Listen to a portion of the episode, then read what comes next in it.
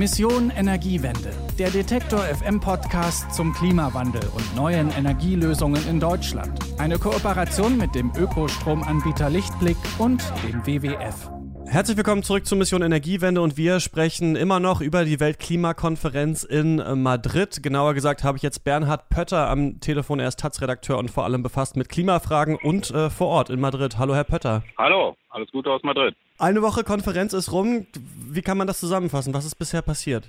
Na, es ist nicht viel passiert im Sinne von Ergebnissen, aber das ist auch normal bei Klimakonferenzen. Da gibt es ja immer zwei Wochen. Die erste Woche sind technische äh, äh, Verhandlungen, wo eigentlich nur die Beamten zusammensitzen und erstmal abklären, was geht eigentlich auf der technischen Ebene, wo kann man Papiere zusammenschreiben, äh, wo sind Dissense, wo sind Konsensmöglichkeiten und dann wird das zusammengefasst Ende der ersten Woche und dann kommt in der zweiten Woche kommen dann die Minister und Staatssekretäre, also die politisch Verantwortlichen und äh, beugen sich dann über die Sachen, die vorher äh, vorbereitet wurden und fangen an und das passiert jetzt hier, fangen jetzt an, die politischen, die schwierigen Fragen auseinanderzunehmen und zu gucken, wo kann man sich tatsächlich äh, politisch ähm, äh, einigen. Und das sieht normalerweise so aus, dass auch noch an den ersten Tagen, also heute Montag, Dienstag, morgen kommen die Minister, dann gibt es so ein High-Level-Segment, da reden dann alle drei Minuten und dann geht es in die wirklichen Verhandlungen. Äh, traditionell geht es dann Mittwoch, Donnerstag hoch zur Sache, Freitag dramatisches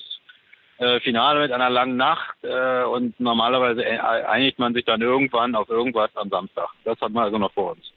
Wie läuft da Ihre Arbeit genau ab? Also wie kann man sich das tatsächlich jetzt plastisch vorstellen? Sie sitzen da dann mit in irgendwelchen Konferenzräumen drin oder führen hauptsächlich Interviews oder wie, also wie wird da getagt und was machen Sie genau? Also es wird äh, sozusagen auf allen Kanälen gleichzeitig getagt. Äh, das heißt, es gibt äh, sehr viele verschiedene Runden, die sind teilweise öffentlich, teilweise nicht öffentlich äh, je nachdem für die unterschiedlichen Teilnehmer, also natürlich für die Vertreter, für die Delegierten. Dann gibt es für die Beobachter, also das sind NGOs oder Lobbyisten oder also andere Lobbyisten, Umweltlobbyisten oder Wirtschaftslobbyisten. Und dann gibt es uns Medien und die sind jeweils unterschiedlich offen. Das heißt, man kommt eigentlich in relativ viel rein. Äh, man muss aber dazu auch sagen, in die wirklich wichtigen Sachen, kleinere Gruppen, die sind dann geschlossen, wenn es wirklich um das Eingemachte geht. Äh, und man muss auch sagen, dass äh, viele der wirklichen letztlichen Entscheidungen, um die es dann geht, die fallen, na, ich will jetzt nicht sagen im Hinterzimmer, aber oft auch am, äh, am, am, am Kaffeeautomaten oder dass sich eine Gruppe, wenn überhaupt nichts mehr geht, irgendwo mal zusammensetzt äh, von Vertretern aus verschiedenen Interessengruppen und Staaten äh, und sagt, äh, lass uns mal im kleinen Verhältnis, im kleinen Kreis abklären, äh, was wir machen können. Und bei diesen Sachen sind wir natürlich nicht direkt dabei als Journalisten, sondern äh, unsere Arbeit besteht eben darin, äh, einerseits natürlich offiziell Pressekonferenzen, Verlautbarungen und so weiter, dann aber natürlich auch viel, äh, es gibt Briefings von den einzelnen Ländern. Also ich war heute Morgen im deutschen Briefing, da wird dann aus dem Hintergrund äh, ein bisschen erzählt. Äh, daraus kann man zitieren oder auch nicht, oft nicht. Aber man weiß viele Sachen und man hat natürlich seine Kontakte über die vielen Jahre zu den verschiedenen Gruppen, zu den Leuten, die einem auch ein bisschen erzählen, äh, was tatsächlich hinter den Kulissen passiert. Also es ist eine sehr vielschichtige Arbeit und gleichzeitig passiert noch sehr viel. Es gibt sehr viele sogenannte Side-Events, das heißt, dass die Länder und auch Gruppen von draußen, NGOs äh, oder äh, Industrievertreter und so eigene äh, Panels machen, eigene Veranstaltungen, eigene Pressekonferenzen, eigentlich hier rund um die Uhr einen hier, wenn man will und nicht aufpasst, beschallen mit äh, Sachen von morgens bis abends, die mal mehr und mal weniger wichtig sind. Sie haben gemeint, Sie können nicht direkt zitieren, aber was ist da gerade der Flurfunk oder was wurde auf der deutschen Konferenz ungefähr gesagt? Also kann man, oder beziehungsweise was haben diese Menschen, die vorgeschickt wurden, ähm, wo sich jetzt dann die Ministerinnen und Minister über die Papiere beugen, bisher so entschieden? Naja, es geht hier in diesem Jahr um eigentlich drei große Punkte. Äh, wir stehen ja davor im nächsten Jahr, also vor vier Jahren war das, war das, waren wir in Paris mit dem großen Abkommen und im nächsten Jahr sind wir in Glasgow und in diesen fünf Jahren äh, wird jetzt das Pariser Abkommen langsam so umgesetzt, äh, so fertig gemacht, werden die Details da beschlossen, dass im nächsten Jahr ab 2020 das dann losgehen kann. Wir waren letztes Jahr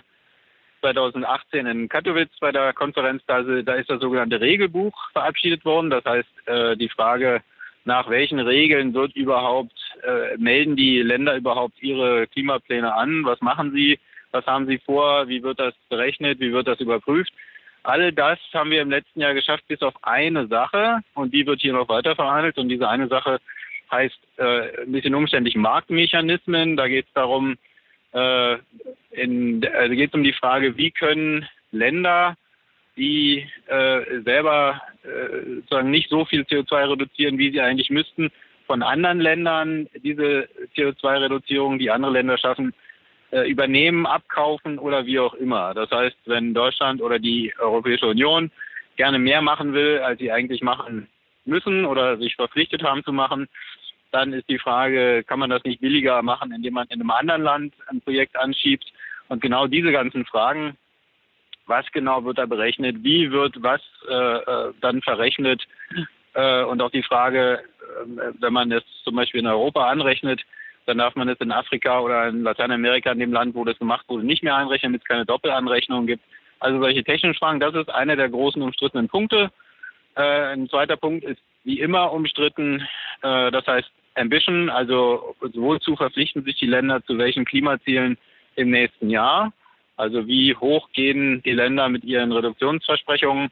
Und der dritte Punkt ist eine finanzielle Frage. Äh, wird es sowas, soll es sowas geben wie eine Entschädigung für Länder, die unter dem Klimawandel jetzt schon leiden äh, und bisher die Schäden, die also durch Stürme oder Dürren angerichtet werden, aus ihren eigenen Mitteln bisher finanzieren müssen, soll es da eine internationale, äh, einen internationalen Ausgleichsmechanismus geben. Bisher klingt es aber so, als wäre eigentlich nur Punkt 1, den Sie angesprochen haben, die Marktmechanismen so richtig auf der Tagesordnung und alles andere würde man gerne nach Glasgow verschieben. Ähm, ja, also es gibt bestimmt viele Leute, die alles nach Glasgow verschieben wollen. Ähm, aber äh, es gibt bestimmte Sachen, die müssen einfach geregelt werden. Äh, sonst kriegt man im nächsten Jahr ein Problem. Ähm, die Finanzierungsfragen zum Beispiel sind sehr umstritten, nicht so sehr, weil es da um Geld geht, sondern auch deswegen, weil die Industrieländer immer Angst haben, dass sie da in irgendeine Art von juristische Verantwortung äh, irgendwann mal genommen werden. Äh, die Sachen sind tatsächlich alle, sagen die Verhandler, auf einem Stand, naja, sagen die, wir sind dabei, wir haben die Probleme identifiziert, aber und es gibt verschiedene, ähm, verschiedene Lösungsansätze, aber wir sind noch nicht wirklich so weit, dass wir sagen können, wir können uns auf das und das einigen. Ich würde aber aus meiner relativ langen Erfahrung mit den Konferenzen auch davor warnen, jetzt hier in Panik zu verfallen. Das ist immer so. Alle halten ihre Chips äh, äh bei sich, alle halten ihre Karten bedeckt und wenn man was will, dann wird in der letzten entscheidenden Nacht alles gegen alles verdealt. Also wenn ich äh, bei dem einen Thema was zugeben will, dann, dann äh, warte ich damit bis äh, in die letzte Nacht, damit ich bei einem anderen Thema, was mir wichtig ist, auch was bekomme. Das heißt, man kann von der Stimmung, die Mittwoch, Donnerstag und auch noch am Freitag herrscht, äh, auch wenn das eine schlechte Stimmung ist, nicht darauf, ähm, äh, oder auch wenn es eine gute Stimmung ist, man kann nicht darauf äh, äh, ähm, wetten, dass es dann äh, tatsächlich am Ende so kommt. Das ist alles eine Frage, funktioniert sowas in der letzten Nacht und das werden wir hier genauso erleben. Ja, das klingt jetzt recht optimistisch, aber Sie haben neulich einen sehr kritischen Text über die Klimakonferenz geschrieben. Äh, Zitat, die Konferenzen schaden inzwischen mehr, als sie nutzen. Sie verbreiten schlechte Stimmung und hinterlassen den Eindruck, Klimaschutz sei wahnsinnig kompliziert und anstrengend. Und wenn ich mir das jetzt hier so als Beobachter anschaue, habe ich auch mittlerweile das Gefühl, äh, Fridays for Future sind ja immer da, Greta Thunberg kommt immer wieder auf die Bühne, aber langsam wirkt das fast wie so ein Maskottchen, dass die mächtigen Kohlestaaten da einmal äh, alle paar Monate auf die Bühne lassen und dann applaudieren, aber eigentlich passiert nicht so richtig. Also bringt es denn diese Konferenzen noch? Noch. Sie haben ja geschrieben, eigentlich bringen, also eigentlich schaden sie mehr, als sie nutzen. Ja, also da muss man unterscheiden zwischen meiner Rolle als Berichterstatter und meiner, meiner Rolle als äh, jemand, der eine, persönliche Meinung hat, die ich da geäußert habe. Ähm, was ich damit meine, dazu stehe ich auch. Ähm, ich glaube, dass die Konferenzen, so wie sie angelegt sind, äh, inzwischen äh, mehr Schaden als Nutzen in dem Sinne, dass wir den Eindruck haben von außen, es würde was passieren beim Thema Klima und das passiert auch was, muss man sagen, aber es geht eben sehr langsam. Und auf der anderen Seite das, was wirklich wichtig ist, nämlich dass die Emissionen sinken. Das passiert eben bisher kaum, jedenfalls global gesehen. Äh, man kann also sehen, seit 1990 sind die Emissionen etwa um 50 Prozent gestiegen. Seitdem reden wir, treffen wir uns jedes Jahr zu einer Konferenz und sagen, das und das müssten wir machen und ein bisschen was davon machen wir auch, aber aus verschiedenen, sehr vielen verschiedenen diversen Gründen äh, gehen die Emissionen immer weiter hoch. Und ich finde, äh, was das angeht, dass diese Konferenzen eine Normalität vortäuschen äh, und vortäuschen, wir würden das Thema äh, angehen, wir würden das Thema auch beackern und tatsächlich irgendwie lösen, während wir sehen, dass es in der realen Welt immer schneller mit dem Klimawandel vorangeht. Und äh, deswegen war mein Plädoyer zu sagen, wir als Zivilgesellschaft, als Medien, als Berater, als Wissenschaftler und als NGOs und Lobbyisten, wir sollten diese Konferenzen so lange meiden, bis, zum, bis zumindest in der realen Welt die äh, Emissionen stabilisiert sind oder anfangen zu sinken. Denn die Wissenschaft sagt, in diesem kommenden Jahrzehnt zwischen 2020 und 2030 müssen die globalen Emissionen praktisch halbiert werden. Und das ist eine so gewaltige Aufgabe, dass man da nicht mit Business as usual weitermachen kann, wie das hier sich in den letzten 20 Jahren so äh, eingeschleift hat. Und deswegen, das war meine, meine persönliche Meinung. Die andere, was Sie sagten zum Thema Greta Thunberg, da würde ich Ihnen widersprechen. Also Greta Thunberg und die Fridays for Future sind tatsächlich nicht die Maskottchen, die hier von irgendjemandem auf die Bühne gehoben werden. Man merkt deutlich, dass das äh, ein sehr äh, lebendiges, um nicht zu sagen disruptives Element hier ist und reinbringt. Also die waren heute gerade hier auf einer Veranstaltung. Äh, interessanterweise gibt, äh, war das so, dass Greta Thunberg da saß, noch mit äh, sechs, sieben anderen und eigentlich nur die anderen geredet haben, weil Greta Thunberg gemerkt hat, dass sich sehr viel auch auf ihre, auf ihre eigene Person konzentriert äh, und äh, da auch ein ziemlicher ja inzwischen um sie entstanden ist, äh, bis dahin, dass die Leute hier alles Mögliche äh, anbieten und äh, die irgendwo unterwegs sein muss. Äh, das heißt, die merken, dass sie versuchen, das zurückzunehmen, aber man muss schon sagen, dass ein großer Teil der Bewegung, der im Augenblick stattfindet, nicht nur in Deutschland, aber auch in Europa, wenn jetzt der European Green, Green New Deal kommt, das hätte es, glaube ich, so nicht gegeben, wenn wir dieses letzte Jahr nicht diese weltweite Bewegung der Jugend gesehen hätten. Also das äh, muss man schon deutlich sehen, wobei es natürlich auch klar ist, dass äh, da prallen zwei Welten aufeinander. Also da prallt die Welt der Verhandler hier, die äh, einfach in ihrer Realpolitik drin sind und in ganz kleinen Schritten voran und dann mal wieder ein bisschen zur Seite und dann mal wieder einen Schritt zurück und dann mal wieder drei Schritte nach vorne gehen oder auch mal wieder zur Seite. Äh, die prallt auf die Welt der Jugendlichen, die sagen, es ist unsere Zukunft, äh, schaut auf die Wissenschaft, wir müssen sofort drastische Schritte einleiten. Und das, diese zwei Welten passen einfach nicht zusammen die knallen aufeinander und äh, damit müssen beide Seiten irgendwie klarkommen. Letzte Frage von mir wäre, wie ähm, tritt denn die Bundesrepublik da auf? Ich habe immer das Gefühl, auf der COP wird dann meistens ja gesagt, ja, die tatsächlichen ähm, Reduktionsmaßnahmen, die müssen die Staaten dann selbst entscheiden und in den Staaten wird dann oft gesagt, ja, wir müssen erstmal warten, bis wieder eine COP ist und wir das international entscheiden können. Ähm, es gibt ja jetzt dieses Klimapaket. Ähm, wie reißt die Bundesregierung da an? Ähm, welche Rolle spielt die da? Ja, die Bundesrepublik spielt traditionell äh, eine sehr positive Rolle eigentlich hier auf den Konferenzen. Sie gehört immer zu den politischen Treibern in der Europäischen Union, aber auch weltweit. Äh, die Bundesrepublik hat lange, Deutschland hat lange als Vorreiter gegolten durch die Energiewende in Deutschland. Das ist lange von vielen Leuten sehr, äh, sehr wohlwollend betrachtet worden. Deutschland ist ein großer Finanzier der internationalen Klimapolitik, das muss man auch sagen. Äh, das sind die positiven Seiten. Die negativen Seiten sind natürlich, dass Deutschland äh, mit seinen Emissionen nicht so stark runtergekommen ist, wie es wollte und wie es auch selber versprochen hat. Also die, die dass wir nicht bei den 40 Prozent in 2020 landen werden, sondern wahrscheinlich nur bei, je nachdem, 35, 36, 34 Prozent, wie wir wahrscheinlich kriegen werden. Das ist natürlich, das hat dem, der deutschen Reputation nicht gut getan. Ähm, Deutschland hat ansonsten, ich sage immer, Deutschland ist so ein bisschen der Einäugige unter den Blinden hier. Äh, es gibt hier Staaten, die ganz anders äh, agieren.